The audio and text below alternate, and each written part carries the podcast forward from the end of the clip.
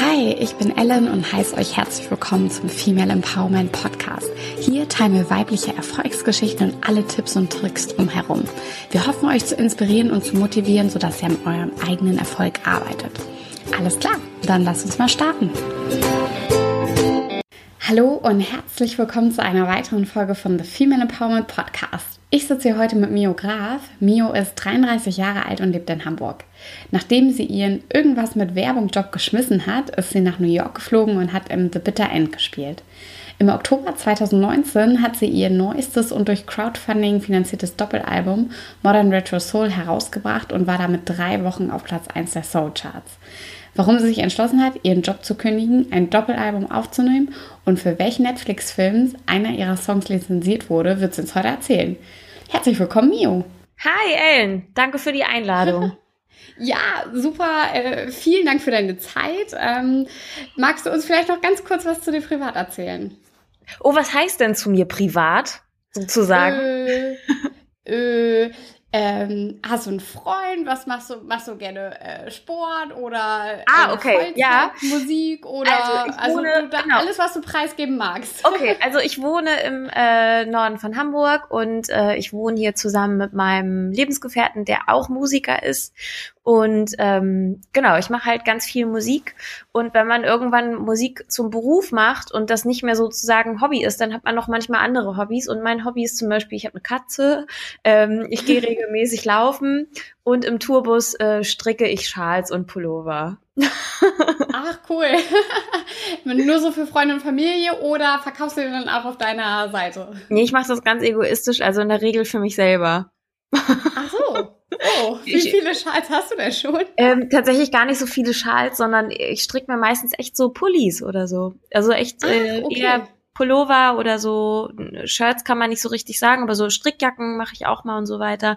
Okay, da braucht cool. man ja immer so ein bisschen für. Und ähm, irgendwann habe ich damit angefangen, ja. wenn man im Tourbus hängt, dann kann man so wenig Sinnvolles machen. Und man kann ja auch nicht, also man will ja auch nicht die mhm. ganze Zeit aufs Handy starren. Und ja. äh, nebenbei Musik hören oder schlafen ist nicht, weil man ja dann auch irgendwie so mit fünf, sechs Leuten im Bus ist. Und irgendwann habe ich angefangen zu stricken. Das war dann so mein Hobby und Voll mittlerweile cool. ich das total gerne.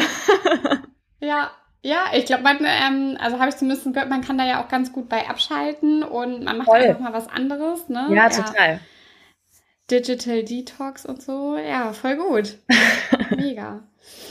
Ähm, wie sah denn dein Leben vor deiner Selbstständigkeit aus? Also ich hatte ja im Intro schon kurz gesagt, irgendwas äh, mit Werbung hast du gemacht. Äh, wie, wie sah dein Leben so aus? Wie können wir uns das vorstellen?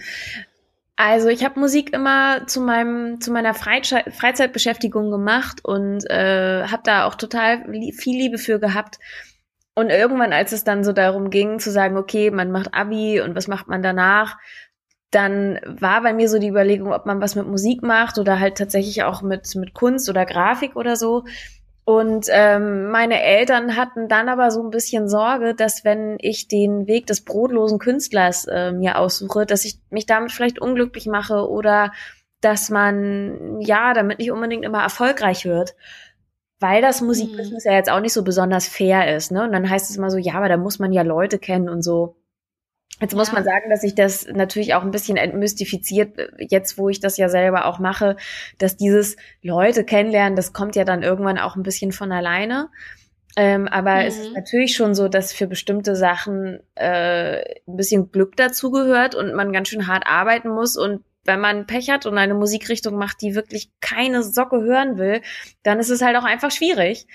Oder schwieriger als ja. sonst so ohnehin schon. Und ähm, dann haben wir uns irgendwann mal darauf geeinigt, dass ich dachte, okay, so ein so Job in der Werbung und eine Ausbildung zu machen, das wäre vielleicht auch was. Also BWL studieren mhm. kam für mich tatsächlich nicht so richtig in Frage, mhm. weil, ohne dass ich jetzt irgendjemandem damit auf die Füße trete, zu meiner Vorstellung damals war das so, okay, alle haben halt BWL studiert, die gar nicht wissen, was sie studieren sollten.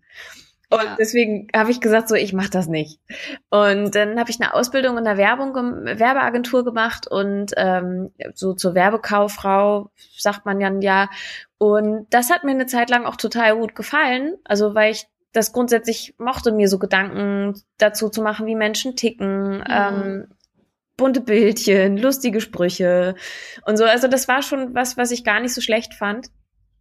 Und ich habe aber trotzdem halt einfach immer Musik gemacht und irgendwann kam ich dann zu dem Punkt, mich zu fragen, ob ich das vielleicht mal bereuen könnte, wenn ich alt bin, dass ich das mit der Musik nicht ernsthaft probiert habe.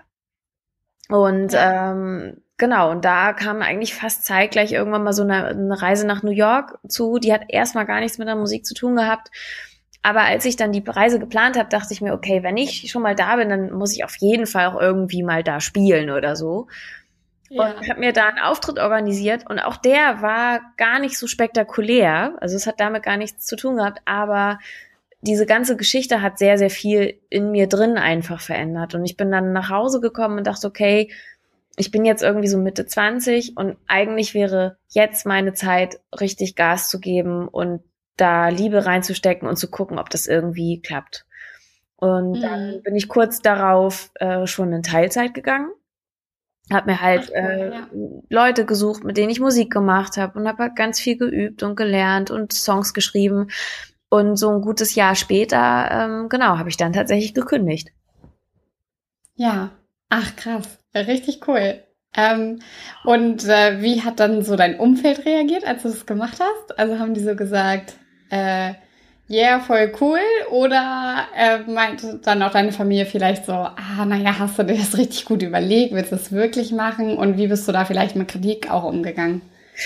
meine Eltern oder meine Familie, die, das war ja sozusagen eher so ein Abschied auf Raten. Ne? Also das war ja nicht so nur von, ja. von äh, heute auf morgen Entscheidung.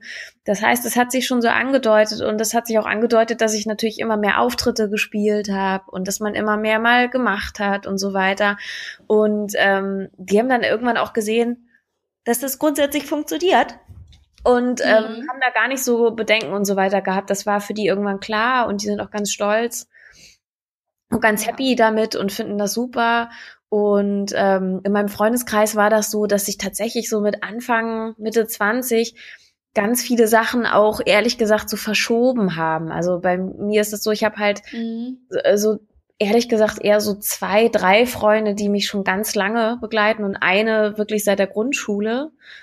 Und Krass, ja so und danach dann aber auch gar nicht mehr so viele und tatsächlich irgendwie durch das Musiker und selbstständigen Freiberuflertum und so weiter hat sich irgendwann so ein bisschen was verschoben. Und ähm, mhm. genauso, es war dann halt auch ein bisschen so, dass Leute manchmal nicht so richtig verstehen konnten, wie viel Arbeit man in, in so seinen Traum steckt. Und plötzlich ja. auf einmal, auf einmal für nichts mehr Zeit hat und so weiter. Und da sind ehrlich gesagt auch ein paar Freundschaften echt auf der Strecke geblieben. Das kann ich so gar nicht anders sagen. Ähm, mhm. Aber das ist vielleicht auch ein bisschen der Lauf der Dinge gewesen. Ja, ja, das glaube ich. Wie war es denn so, wie war denn so der erste Auftritt, sag ich mal, wo du Kohle dafür bekommen hast und du standst dann da auf dieser Bühne? Äh, wie hat sich das angefühlt? Also ich äh, stelle mir das so, also total toll vor, weißt du, wenn man mit seinem mit seiner eigenen selbstständigen Arbeit ähm, dann äh, seinen ersten Euro, sage ich mal, verdient und dann da auch noch vor anderen Leuten auftreten darf. Äh, erinnerst du dich noch an den Moment oder wie war das so für dich? Auch das ist eigentlich eher so ein bisschen schleichend. Also das ist nicht so, dass man diesen einen Auftritt okay. hat und für den kriegt man auf einmal wirklich Geld. Also ja, okay, okay. man muss eher, ehrlich gesagt erstmal sehr viele ömmelige Auftritte spielen, für die es gar nichts gibt. Und dann irgendwann, ja. dann gibt's den ersten, für den gibt's 50 Euro. Und ähm, dadurch, dass man halt vorher schon so viel ömmelige Sachen spielt, hat man meistens nicht so dieses Gefühl, dass man sagt so, boah, jetzt stehe ich hier und krieg 50 Euro, ähm, sondern es sind manchmal, also zumindest in meinem Fall ist es so, dass das bei mir manchmal eher so kleine Meilensteine sind, anhand derer ich denke so, boah, krass. So, und das, das war zum Beispiel bei mir einmal, als wir äh, in der Elbphilharmonie gespielt haben. Das war wirklich Wahnsinn. So cool. Ähm, und wir waren halt auch die erste Band, die da gespielt hat. So, also es waren halt noch Ach, sozusagen okay. Testkonzerte ja. hieß das. Also und die waren noch vor der Eröffnung und das waren halt ja. ausgewählte Bands, die da spielen durften, aber gleichzeitig auch dafür verantwortlich waren, dass wir mit uns auch getestet wurde, wie gut der Sound ist. Also es war natürlich mit ganz normalem geladenen Publikum auch. Ähm, ja. Aber das war schon krass, dass man dafür überhaupt gefragt wurde. Und ja, cool. Ähm, das waren hier diese Hamburger Tickets, ne? Wo ja, man dann, genau. ähm, sich so anmelden konnte richtig, als Hamburger richtig. sozusagen, ne? Genau. Ja. Ach cool. Ja. Das war das und ähm, ja, dann auch als wir mal im Ausland gespielt haben, solche Sachen. Also das ist dann wirklich, wenn man mhm. denkt, so krass. Und ähm, ich hatte das zuletzt, da habe ich in Paris, ehrlich gesagt, auch einen kleinen ömmeligen Gig gespielt. Aber da hatte ich so ein Aha-Erlebnis, weil man denkt so, Wahnsinn, ich bin jetzt irgendwo in Paris, keiner spricht meine ja. Muttersprache und ich mache die Songs auf Englisch und die funktionieren hier wunderbar. Und das, ja. Äh, da denkt man auch so, ich, was geht ab? So. Ja, so, das ist schon, das schon irgendwie ziemlich cool. Und deswegen habe ich das eher immer so, ähm, dass ich ganz viel arbeite, arbeite, arbeite und an mir zieht auch ganz viel vorbei. Mhm. Und dann stehe ich auf einmal irgendwo und denke so, wow, wie ist das denn jetzt passiert? ja, okay, okay, ja. Ja, cool, verstanden. Ähm, magst du uns vielleicht noch mal kurz sagen, was das so für Musik ist? Also ich habe es am Anfang ja schon erzählt. Ähm, auf was äh, müssen wir uns so einstellen? Was können wir von dir hören? Also, ich nenne meine Musikrichtung, ich wurde, also, es gibt doch immer diese Business-Fragen, dieses so, beschreiben ja. Sie, was Sie tun in einem Wort. Und auch diese Frage wurde mir irgendwann mal gestellt und ja. ich habe immer gesagt, ich mache, ja, ich mache Soul, aber das ist auch ein bisschen Retro, aber das ist nicht altbacken.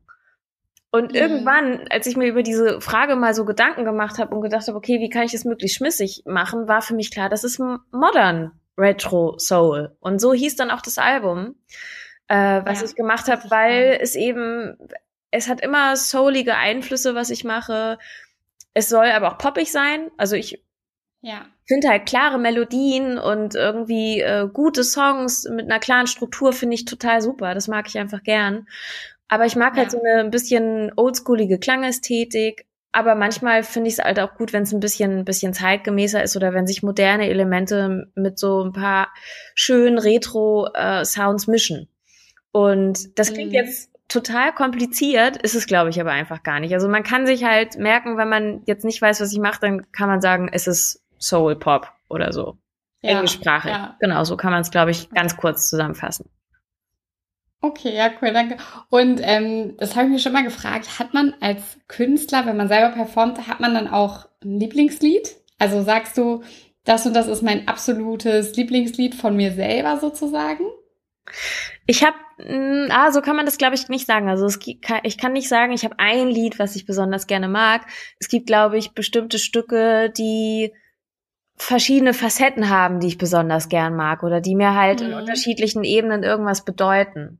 Also ich habe halt ein Stück, okay. das ist von der letzten Platte, das heißt Ohana. Und Ohana kommt aus dem mhm. Hawaiianischen und heißt Familie. Und das ist halt ein sehr, sehr persönliches Lied, ähm, wo man textlich auch, glaube ich, hört, worum es da genauer geht, wenn man sich da mal so reinhorcht. Das ist mir auf einer persönlichen Ebene total wichtig. Ähm, ja. Es gibt aber auch Songs, die finde ich halt einfach, die sind so soundlich, so toll geworden, auch auf der letzten Platte, ähm, ja. dass ich sag so, boah, das klingt einfach so, so gut und da haben wir sowas Gutes hingekriegt. Und dann gibt es halt Songs, die sind halt einfach so, die haben irgendwie so einen Partycharakter, den ich super finde oder die machen live vor allem viel Spaß. Das, ja. ähm, genau, ist zumindest bei mir unterschiedlich. Und man hat auch manchmal ja. so zwischendurch so Lieblingslieder, das was so stimmungsmäßig abhängt. Und dann mhm. drei Monate später hat man wieder ein neues Lieblingslied und dann hat man vielleicht auch was Neues geschrieben und findet das besonders toll oder irgendwie so. Ja, okay. Also auch so ein bisschen wie, wie man als Hörer ist. Also man hat nicht. Ja. Äh, man hat vielleicht ja. mal temporären Lieblingssee. Okay, okay. Verstanden. Ja, ich glaube, das kann man, also ich kann es nur, genau, ich kann es nur zu, für mich sagen, ne? Also es ist vielleicht auch bei anderen ja. Leuten anders, aber ähm, ja. Man hat auch manchmal ja. so Tage, da findet man bestimmte Lieder besser als an anderen.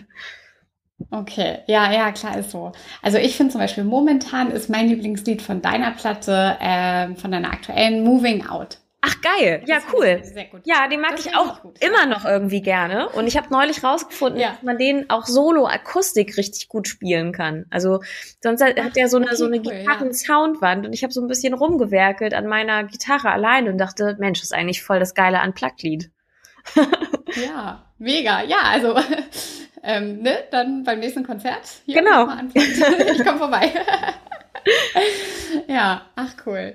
Ähm, und jetzt äh, sag mal hier, für welchen Netflix-Film äh, wurde eins deiner Lieder lizenziert? Ähm, also, cool. der Film kommt Ende Mai raus.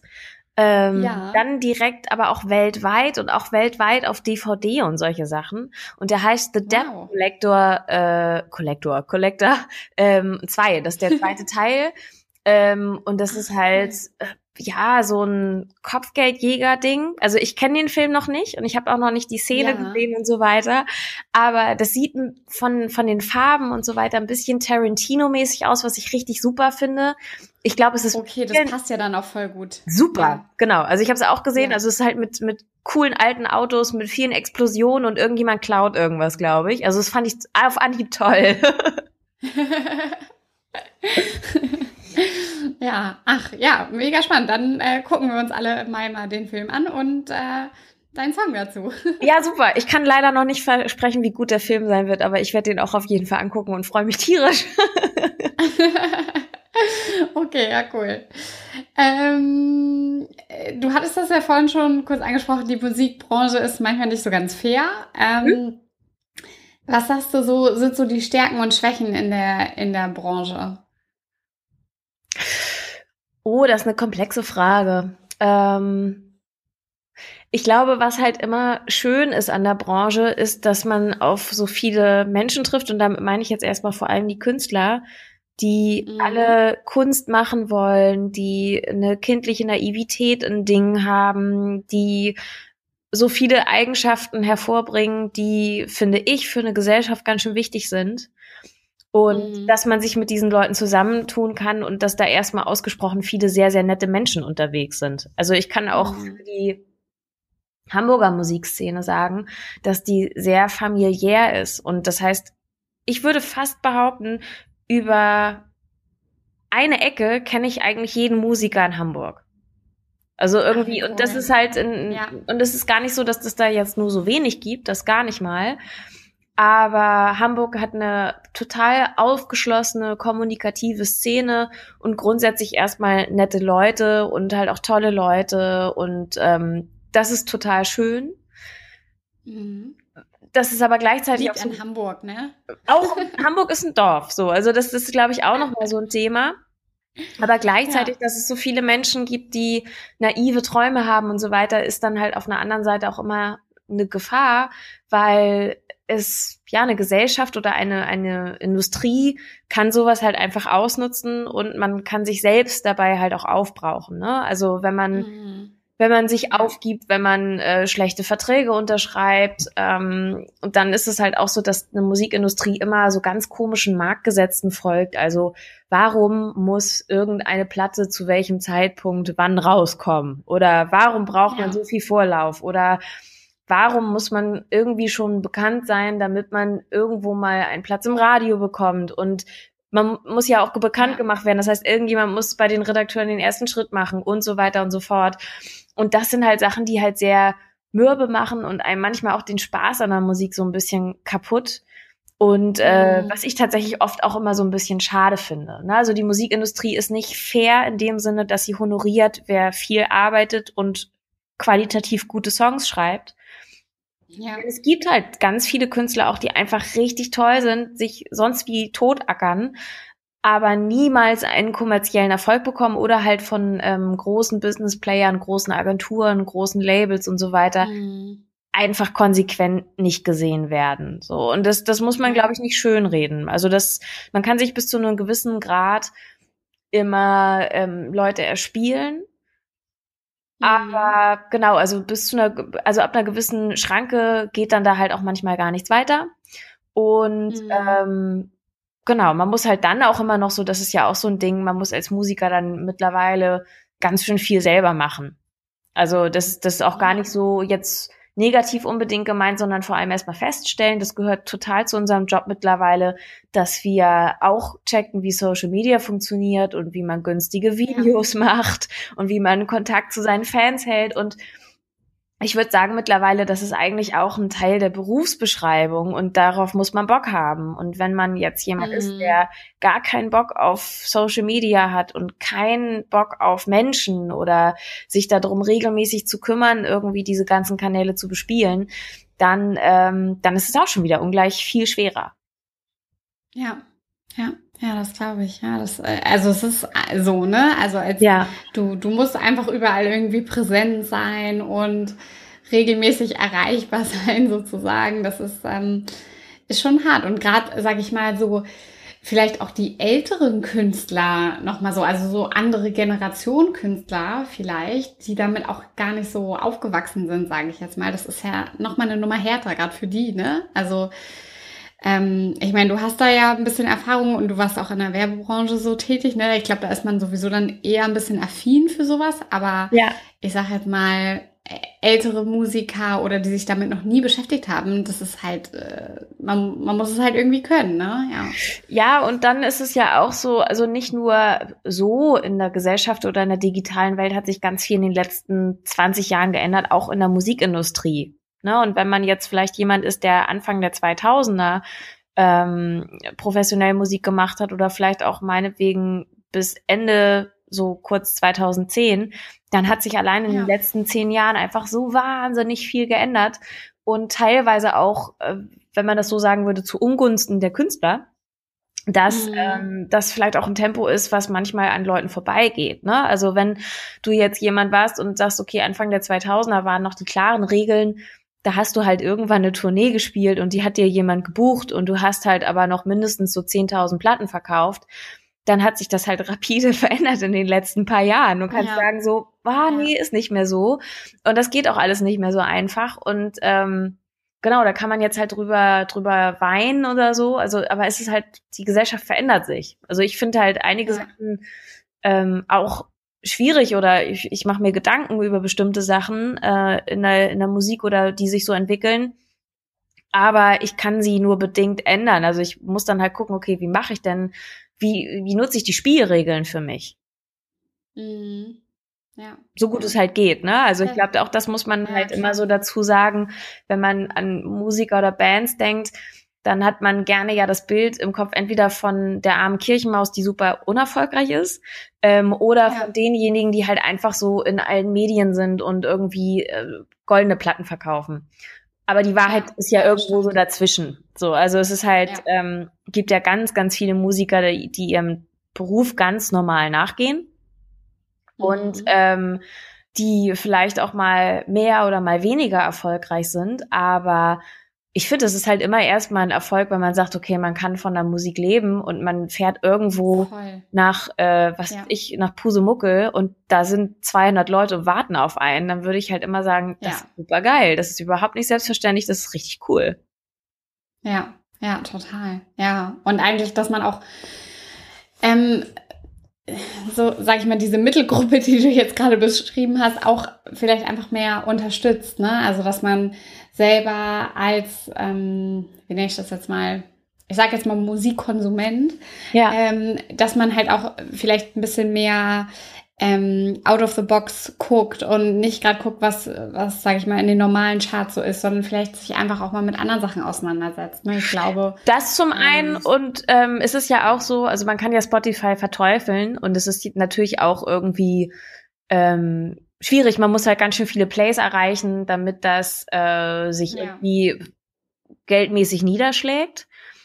Und das mhm. ist halt wiederum sehr schwierig, weil man nicht unbedingt in die Playlisten gerät, die halt ja so verantwortlich dafür sind, dass man so viel gespielt wird.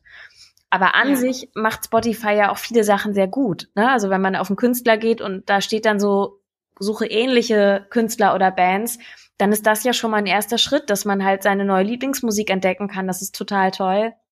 Ähm, und man kann sich halt angewöhnen, dass man halt die Songs zum Beispiel bei Spotify streamt und das Geld, was man spart, kann man sich vielleicht auch einfach mal ein T-Shirt oder einen coolen Merch-Artikel von einer ähm, Band kaufen. Oder äh, wenn man Musik digital konsumiert, kann man grundsätzlich ja auch noch mal einen Download oder so kaufen. Ne? Also ich glaube, wenn halt Leute ja. sagen, sie haben kein CD-Laufwerk mehr, das äh, ist ein total berechtigtes Argument.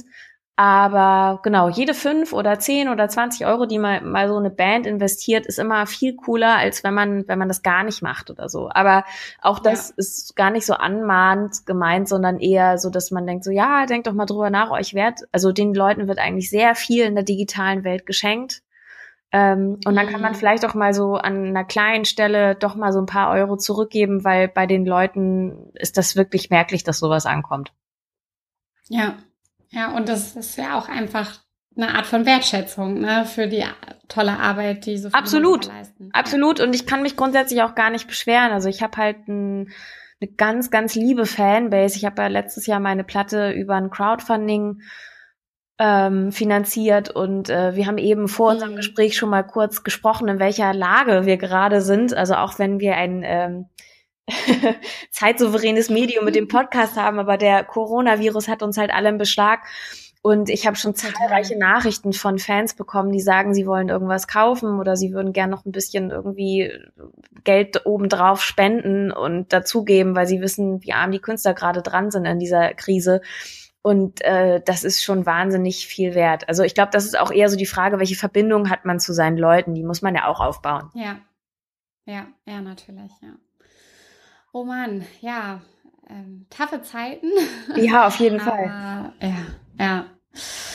Naja, ähm, Mio, sag mal, glaubst du, dass man das als Frau noch mal schwieriger hat, in der Musikbranche erfolgreich zu sein?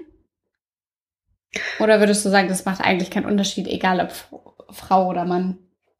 Doch, ich glaube, es macht schon einen Unterschied. Also ich habe das Gefühl, dass sich Männer gegenseitig eher die Hand reichen. Und ähm, ich habe auch das Gefühl, dass es ist ja immer dieses typische Argument, aber sobald eine Frau relativ bestimmt auftritt oder vielleicht auch sagt so, oh, möchte ich glaube ich nicht, ich möchte gerne das und das machen, dann gilt man schnell als anstrengend oder zickig, ohne dass man das überhaupt Mhm. ist.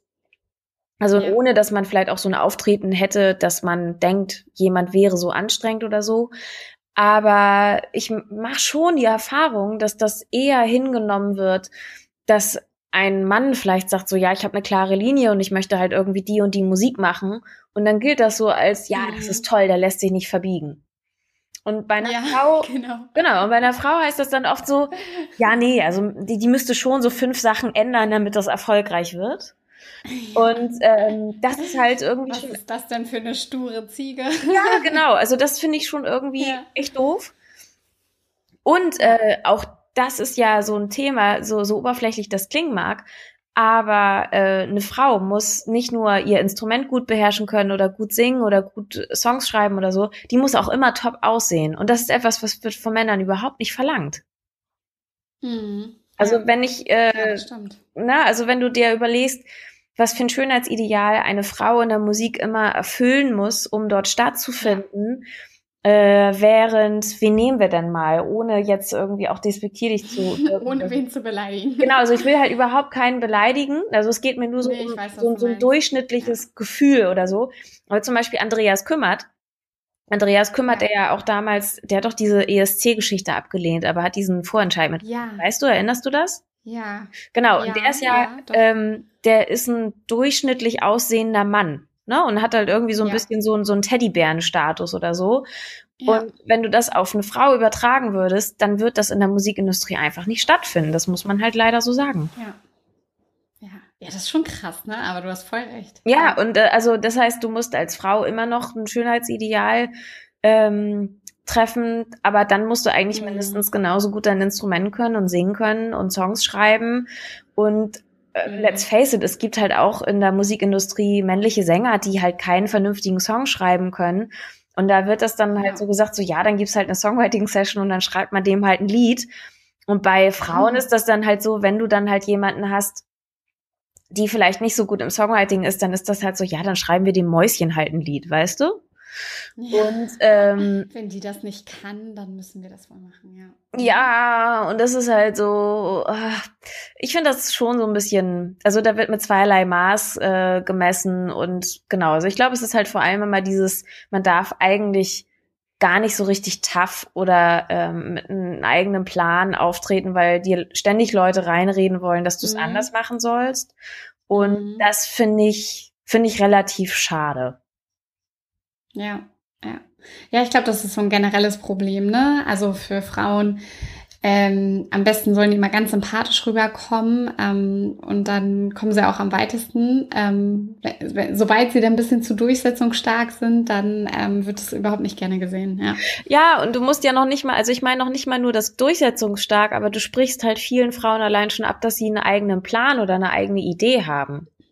Also Ja. zu, für sich zu sagen, ähm, ich möchte diese Art von Musik machen und das und das ist so ähm, die visuelle Ästhetik, die ich dazu auch gerne mag und so weiter. Das ist einer Plattenfirma meistens schon zu viel. Also Ja. die möchte jemanden haben, der formbar ist und äh, die möchte jemanden haben, der im Zweifel vielleicht so eine grobe Richtung hat, was man machen möchte, aber eigentlich möchte man vielleicht dann doch jemanden haben, der sich äh, noch viel reinreden lässt. Und ich habe Mhm. schon das Gefühl, dass das bei Männern nicht zwingend so ist. Mhm. Ja, das war ja auch. Naja. Aber Mio, du änderst das ja jetzt. Ich gebe mir Mühe. Ne? Ja, sehr gut, sehr gut, sehr gut, sehr gut. Und es gibt ja auch viele weibliche Künstler. Ich glaube, es gibt auch ähm, so Frauenmusiknetzwerke und so, ne, dass man sich da gegenseitig äh, gut unterstützt und so weiter, ja. Genau, also hat sich jetzt in den letzten paar Jahren noch eine ganze Menge getan. Auch äh, ja hinblicklich der Entwicklung, dass man versucht, darauf aufmerksam zu machen, wenn auf Festivalbühnen halt einfach zu viele Männer spielen. Und auch das ist halt so ein Mhm. Punkt. Also dann sagen irgendwelche Booking-Agenturen, ja, es gibt ja keine weiblichen Bands und ich gucke mich um und denk, doch, ganz viele. Und Ja. ähm, die sind auch nicht alle unerfolgreich. Und wenn sie unerfolgreich sind, dann sind sie es, weil die Booking-Agenturen sie nicht spielen lassen. Na, weil da gibt's Ja. ja. auch bei jedem Festival, und das vergisst man so ein bisschen, gibt's ja auch immer Slots, wo Bands oder Künstler spielen, die noch ein bisschen neuer sind oder noch nicht auf großen Sachen Ja. gespielt haben. Und die spielen Ja. halt vormittags oder nachmittags oder wie auch ja. immer. Oder 15 Uhr. Und da so, könnte man, genau, wenn man dann sagt, es gibt gar nicht so viele krasse Frauen-Acts, die so super erfolgreich sind, was ich übrigens an dieser Stelle halt einfach ne, nicht glaube, dann könnte man aber spätestens da sagen, da könntest du jetzt halt auch junge Frauen hinstellen und könntest dafür sorgen, dass sie bekannter werden. Und das passiert halt oft Ja. nicht. Ja, ja, das stimmt. Ja, oh Mann. Ich hoffe, das wird sich mal ändern. Ja, Aber äh, also stimmt, ähm, ich, ich finde, man denkt da mal gar nicht so drüber nach, aber wenn du auf so ein Festival gehst, ne, es sind halt meistens männliche Bands. Ja. ja, ist total Oder halt Weib, ja, Also- oder halt weibliche Frontfrau, so und dann. Das ja, ist schon mal ein Fortschritt, wenn eine weibliche Frontfrau da ist. Also es gibt halt jetzt, Ja, ach, in den letzten Wochen gab es schon wieder so zahlreiche neue Festival-Lineups und dann guckt man da so drauf und denkt sich so, krass, aber es gibt doch, es gibt doch nicht nur männliche Bands. Und das ist jetzt auch nicht so, dass da nur die Foo Fighters oder so dann draufstehen. Ne? Also ich verstehe das Ja. in einem bestimmten. Genre wie Rock. Äh, gibt es, glaube ich, in einer gewissen Erfolgsgröße gar nicht so viele Frauenbands. Das ähm, spreche ich überhaupt nicht ab. Aber so gerade in diesem Pop- und Indie-Pop-Sektor und so weiter und halt auch Soul, Jazz, alles Mögliche, da gibt's auf jeden Fall ganz schön viele Frauen. Also jeder, Ja. der sagt, dass das nicht stimmt, hat einen richtig an der Marmel und kriegt von mir eine Ohren. Geil. Oh Mann. Sag mal, standst du jemals irgendwie vor so einem Punkt, wo du gesagt hast, ähm, okay, ich schmeiß hin, ich gehe zurück zur Werbeagentur oder war das nie irgendwie so ein, so ein Gedankenspiel von dir? Mm, Also ganz ehrlich gesagt, jetzt so bei der Corona-Krise habe ich kurz überlegt jetzt, was mache ich denn, wenn das jetzt noch vier Monate weitergeht? Und natürlich war mein Gedanke auch, Ja. ach Mensch, wie cool, dass ich einen anderen Beruf mal gelernt habe. Wenn alle Stricke reißen, fällt mir irgendwas ein. Ja. Aber ähm, das soll ja überhaupt nicht, äh, das genau soll nicht stattfinden. Ansonsten habe ich tatsächlich nie so richtig drüber nachgedacht. Ähm, ich habe irgendwann mal vor dem letzten Album so eine kleine Krise gehabt und wusste nicht so richtig, wie ich weiterkommen soll. Also das war dann Mhm. aber auch, weil man ja schon eine Zeit lang Musik gemacht hat und weil eben eine Industrie einen dann manchmal nicht sieht oder nicht sehen will oder irgendwie so komische Gründe hat, warum sie dann sagen, ja, nee, nehmen wir nicht unter Vertrag. Was auch einfach total frustriert, wenn man so überzeugt davon ist, Ja. dass man eigentlich mit anderen Leuten ja auch, also es ist ja nicht so, dass ich alleine mein Süppchen koche, sondern ich arbeite ja auch mit richtig, richtig tollen, geilen Musikern und Songwritern zusammen. Äh, ja, voll. und äh, da kommt dann jemand um die Ecke und sagt so, ja, sieht da kein Potenzial. Und ich denk dann so, ja, ihr Horste, aber ich spiele halt in halb Deutschland, da kommen ja Leute, die bezahlen ja Eintritt, ohne dass ihr mich bekannt gemacht habt. Wenn ihr mich bekannter machen Ja. würdet, dann würden bestimmt noch mehr kommen. Das ist ja dann immer so mein Argument äh, Ja. gewesen. Und ähm, da hatte ich damals so eine Krise und dachte so, pff, oh Mann, wie lange mache ich das noch? Macht mich das gerade glücklich? Ähm, Mhm. das hat mich so ein bisschen gekostet, aber ich habe dann ehrlich gesagt da rausgefunden, indem ich eigentlich diese Platte dann geschrieben habe.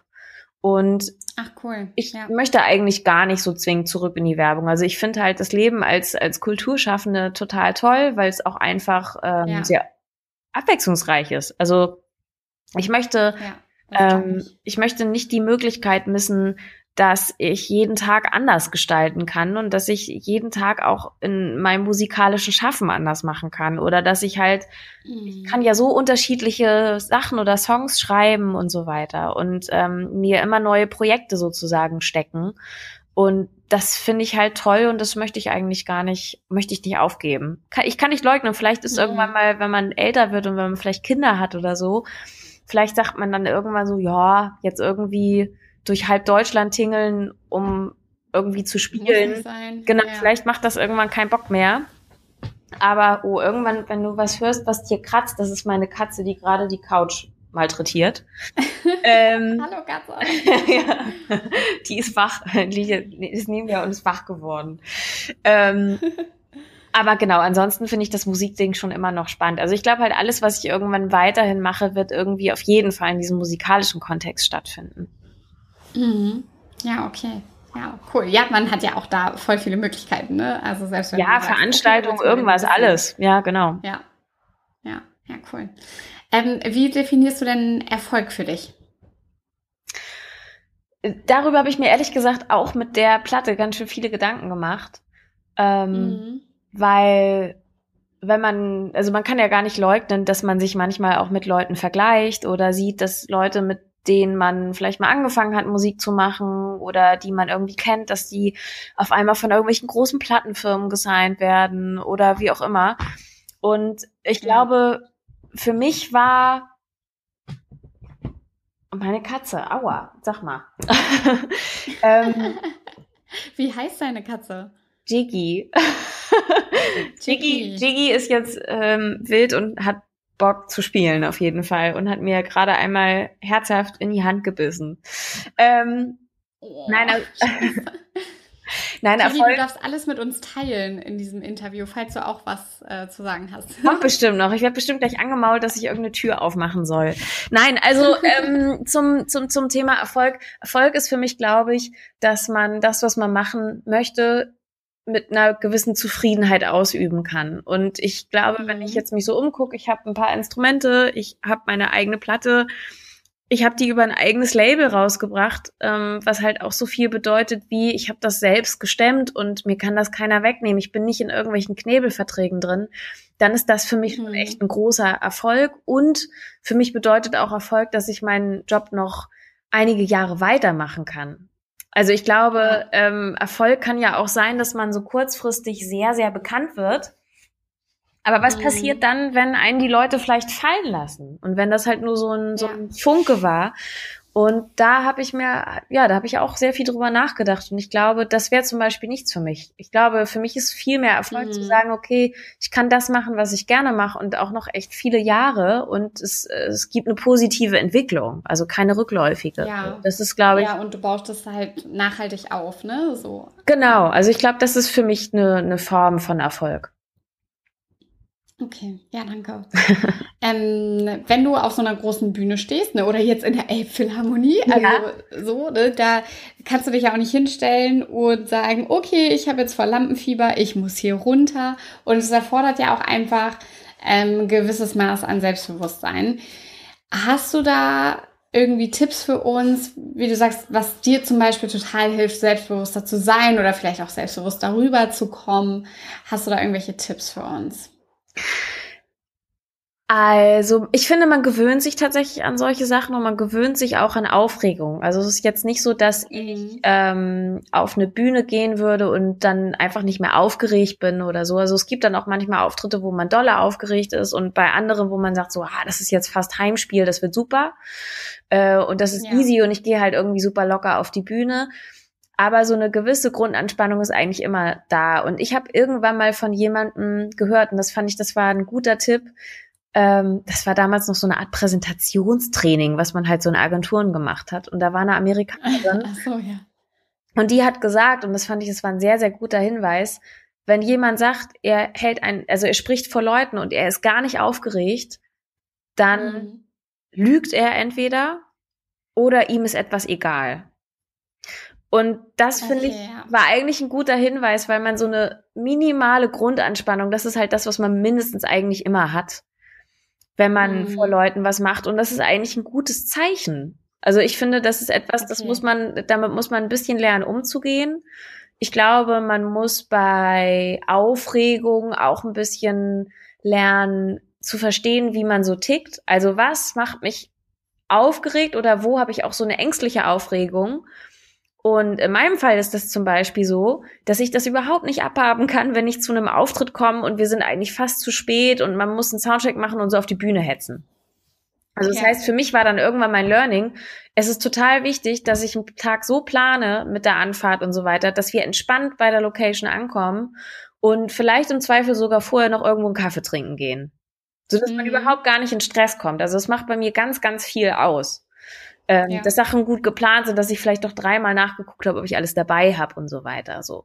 Ja. Ähm, Ja. Und zum Thema Selbstbewusstsein, da finde ich, dass man, dass das tatsächlich über die Zeit und über die Häufigkeit geht, wie man Sachen macht. Also, dass man äh, seinen Stil auch ein bisschen finden muss. Das war bei mir so. Ich musste Mhm. lernen, wie ich auf einer Bühne bin. Also, wer ich auf einer, wie ich ich auf einer Bühne bin. Und das ist gar nicht so, dass ich mich auf einer Bühne verstelle.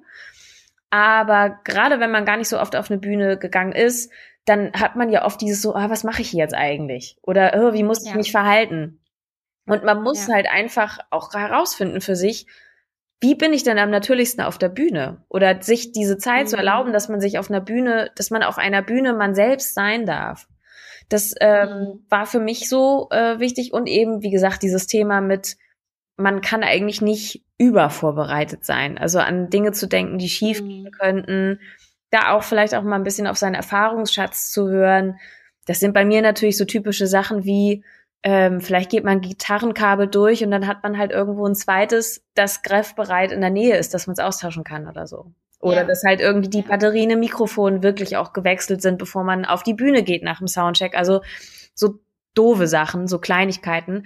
Aber da hat ja ähm, jeder auch unterschiedliche Sachen. Zum Beispiel, wenn man eben Präsentationen macht, dass man halt wirklich sicher ist, dass die Präsentation die richtige ist und nicht die Arbeitsdatei und all so einen ganzen Quatsch. Ne? Also dass man Ja. äh, weil das sind, finde ich, so Sachen, die machen einen irgendwie unruhig auf eine ungute Art und das ist halt eher so Unsicherheit.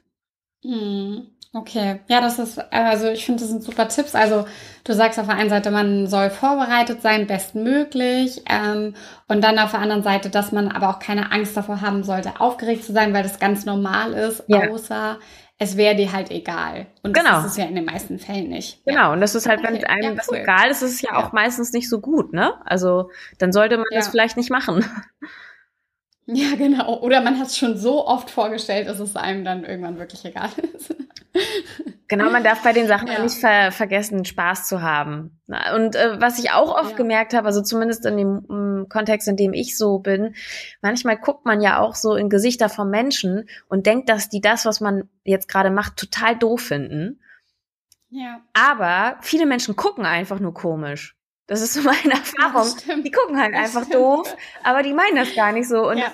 hatte, ich hatte schon ganz oft Auftritte, wo ich die ersten drei Lieder dachte, oh Gott, die finden das richtig, richtig doof, was ich mache. Ja. Und dann habe ich das Konzert zu Ende gespielt und genau die Leute sind die ersten, die dann zu einem hinkommen und sagen, fand ich richtig schön heute. ja, genau. halt Und du denkst so, hä, was? Genau. Die können halt einfach, also viele Menschen können halt einfach nicht so freundlich gucken, wenn sie sich halt irgendwas anschauen. Und äh, genau, das halt auszublenden hilft halt auch. Also nicht in Gesichter von Ja. Leute schauen, wenn man das nicht ab kann, sondern kurz über den Kopf rüber Ja. weggucken, finde ich, ist halt auch immer noch ein guter Tipp. Ja, nee, total. Und ja, also wie du schon gesagt hast, ne, oder manche Leute, die haben sich das auch, glaube ich, so angewöhnt, dass sie bei Präsentationen oder so generell kritisch gucken, Ja. damit man ähm, dem Ganzen von ihrer Seite mehr, ähm, äh, weiß ich auch nicht, ähm, äh, keine Ahnung, wie ich das jetzt nennen soll, kritisches äh, Begucken, also weiß ich auch nicht. Aber Ja, ist total meine? doof, sollen die Also- Leute mal mit aufhören. Genau, also es ist halt irgendwie Ja, voll uncool. aber das ist einfach nur, damit man dann wichtig dasteht und man, man runzelt so die Stirn und guckt dann so ganz nachdenklich da rein, wo ich mir auch immer denke, und man, man kennt irgendwann die Leute, die das halt immer machen. Und das finde ich ist so ein Punkt, wo du dir manchmal so denkst, ja, okay, Leute, da könnt ihr auch mal sein lassen. ja, Aber ähm, ja, das wird es wohl immer geben und dass man sich davon vielleicht einfach nicht einschüchtern lässt. Ja. Schön. Mio, ich Ja. habe noch ein paar abschließende Fragen hier an dich. sehr gerne. Okay, pass auf. Was meinst du, warum gründen so wenig Frauen? Oh, also ich glaube, dass das mit Angst zu tun hat. Und weil ja. es in unserer Gesellschaft immer noch nicht so angekommen ist, also zumindest so meine, meine sehr selektive Wahrnehmung, dass Frauen eigene Unternehmen gründen. Also ich glaube, es ist halt dann immer mhm. noch, wenn, wenn ein Mann um die Ecke kommt und sagt so, oh, ich mache mich jetzt selbstständig, dann ist das so, ja, richtig geil. Und bei Frauen kommt oft so dieses Ding mit, ich mache mich selbstständig und dann so, oh, hast du dir das gut durchgerechnet? Bist du dir sicher? Ja. Ja, und ich glaube, ja. das, das wird, werden Frauen öfter gefragt als Männer. Ist aber mhm. halt auch eine gefährliche Meinung von mir. Ne? Also es, vielleicht ist das auch nicht. Ja. Also es ist aber nur meine Wahrnehmung. Mhm. Und ähm, dann sind Frauen ja tendenziell in vielen Dingen doch noch ein bisschen ängstlicher. Also das ist ja mal dieses Beispiel mit der Gehaltsverhandlung, dass Frauen sehr ängstlich da reingehen und irgendwie so vorsichtig argumentieren, warum sie vielleicht 100 Euro mehr im Monat bekommen sollten, ähm, ja. während die männlichen Kollegen sich öfter sehr viel selbstbewusster da reinsetzen. Und wenn man ängstlich ist, dann kann man halt kein Business aufziehen. Ähm, ja. Ich habe für mich, als ich mich damals selbstständig gemacht habe oder als ich dann gesagt habe, okay, ich werde Künstlerin, hatte ich so einen kleinen Aha-Moment, als ich dachte, okay, was ist denn jetzt das Schlimmste, was passieren kann? Und dann habe ich ein bisschen gerechnet, mhm. wie viel Geld ich mir so angespart habe. Und es war jetzt nicht außerordentlich viel, aber es war so viel, dass ich, ich glaube, so drei Monate komplett hätte ohne irgendeinen Job auskommen können. Mhm. Und danach wäre das irgendwie eng geworden. So, jetzt ist das aber so, ich mache mich ja nicht selbstständig und gehe dann davon aus, dass ich nur zu Hause sitze und dass ich nichts mache. Ja. Und ähm, das heißt, ich habe ja auch immer eine Aussicht gehabt, ich kann den ganzen Tag daran arbeiten, dass ich irgendwas tue oder irgendwie an Jobs komme. Und so war das dann halt bei mir. Und das Schlimmste war dann halt zu sagen, okay, nach drei Monaten ist das Geld weg. Und wenn ich das dann noch zwei, drei Monate ausprobiere, dann bin ich vielleicht in einem kleinen Bereich verschuldet. Und dann kann ich wieder, ja. sonst, wenn das nicht läuft, dann gehe ich wieder zurück in die Werbung so.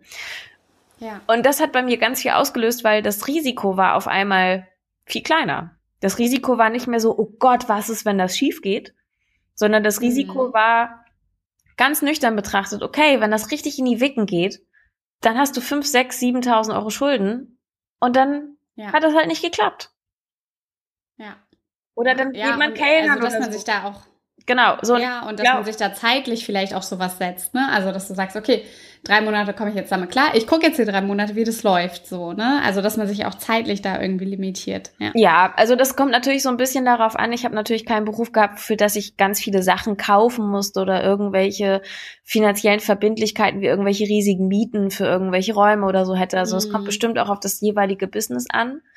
Aber ich glaube, je besser man das plant und je besser vorbereitet man in solche Dinge geht und auch Eventualitäten checkt und vielleicht auch ein bisschen defensiv plant, ähm, finde ich das immer cool, wenn sich Frauen selbstständig machen. Ich finde sowieso, dass selbstständig sein und Sachen ran, voranschieben und so weiter, finde ich, ist eine ganz tolle Sache, die eigentlich ja eine Gesellschaft ja eigentlich auch weiterbringt. Also man braucht ja die Menschen, die irgendwas versuchen anzuschieben und zu machen. Deswegen finde ich oft Total. ein bisschen schade, dass das äh, von der Gesellschaft oder von, von so politischen, bürokratischen Dingen so, ähm, hm. so wenig wertgeschätzt wird. Ne? Also ich meine, das ja. Kennen ja alle Freiberufler. Vor allem in Deutschland. Ja, ja genau. Also das ja, kennen ja alle. Freiberufler, was für Probleme das da manchmal gibt, allein mit Banken oder welche Zettel man in x Varianten wo noch zusätzlich einreichen muss, wenn man irgendwas wo will oder so. Ne? Also es ist ja dann immer gleich komplizierter, nerviger. Und ähm, das ist, finde ich, tatsächlich schade, weil, wie gesagt, ich glaube halt, dass es wichtig ist für eine Gesellschaft und für die Welt, dass es immer Menschen gibt, die irgendwas anschieben, in welcher Form auch immer, oder die ähm, irgendwas ein bisschen anders machen als sonst. Und ähm, deswegen finde ich das gut, wenn man sich Gedanken macht. Und man darf ja auch nicht vergessen, wie gesagt, wenn man alt ist, dann trauert man den Sachen hinterher, die man nicht gemacht hat. Und ich glaube, man trauert nicht der Sache hinterher, weil man sagt so, boah, da war ich jetzt ein halbes Jahr Künstler, ging richtig in die Hose. dann habe ich wieder was anderes gemacht. Ein halbes Jahr. Genau, so, also ich glaube, das, das ist ja so das Ding. So, solange man jetzt nicht irgendwie ähm, richtig große, schlimme Sachen deswegen tut oder irgendwie Häuser kaufen muss oder so und sich irgendwie vielleicht ganz doll unglücklich macht, weil man Sachen blöd plant, äh, bin ich immer dafür, Sachen erstmal anzuschieben. Hm. Ja, finde ich toll. Also so, ne, hätte, hätte Fahrradkette. Ja. Irgendwann ist halt, ne, wenn du sagst, oh ja, fast beinahe wäre ich äh, Gründerin geworden oder wer ausgewandert oder was weiß ich, ne? Ja. Genau, und also ja. je nachdem, was man so macht, darf man ja auch nicht vergessen, für bestimmte Sachen gibt es halt manchmal nur ein bestimmtes Zeitfenster, wenn man realistisch ist. Also man kann viele Sachen halt ja. auch machen, wenn man, wenn man älter ist oder wenn man sagt so, boah, jetzt habe ich halt viel gearbeitet. Und ich glaube, nicht ganz umsonst ist das ja so, dass vor allem viele Rentner dann halt reisen, bis der Arzt kommt, weil die das vorher nie geschafft haben. Ja. Ähm, aber zum Beispiel in meinem Fall, wenn man sagt, man will jetzt Profimusikerin werden, dann gibt es irgendwann so ein Zeitfenster, wo man sagt, okay, da musst du jetzt sich richtig reinhängen. Und eine Künstlerin, ja. die professionell kommerziell erfolgreich wird und über 30 ist und erst dann ihre erste Platte rausbringt, das ähm, ist selten. Oder halt einfach, ja. das gibt's nicht. Ne? Also das heißt, ich musste damals mit Ende ja. 20, das war mir bewusst, dass ich dieses Zeitfenster nutze, um mich ja irgendwie zu connecten und irgendwie bestmöglich zu etablieren, damit das irgendwie geht. Wenn ich jetzt halt erst anfangen würde, mich zu vernetzen, wäre das ungleich schwieriger. Hm, ja, ja.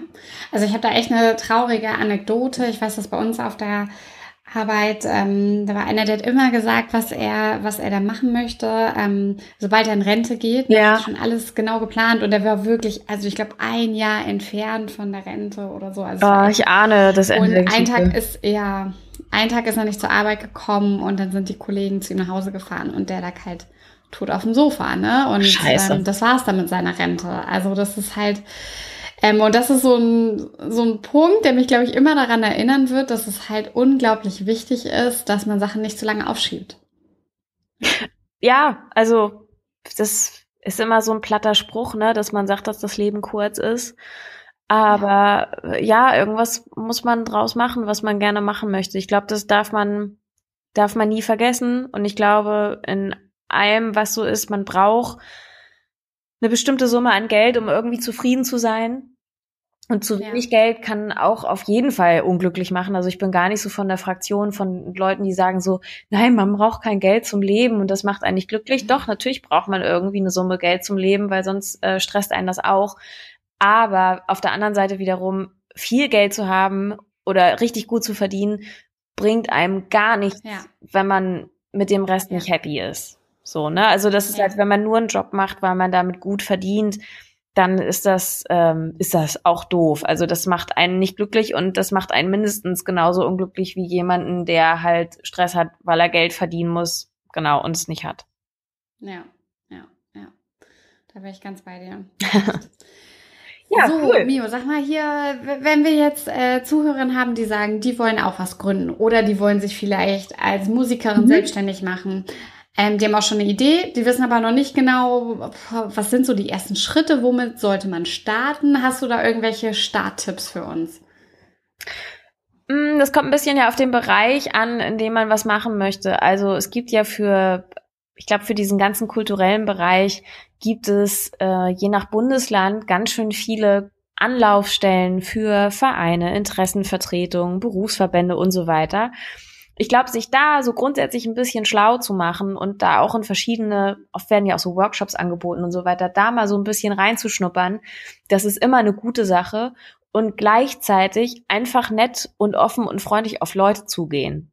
Also wirklich sich ein mhm. Netzwerk aufbauen, ähm, auch Fragen stellen. Also ich kann bei mir nur sagen, ich habe viele, gerade am Anfang, vielleicht auch manchmal zu viele Fragen gestellt, aber ich habe mir sehr schnell und eifrig ein Netzwerk an Menschen aufgebaut, die äh, mich teilweise oder in vielen Teilen sogar heute noch begleiten oder mit denen ich beruflich immer noch mhm. zu tun habe.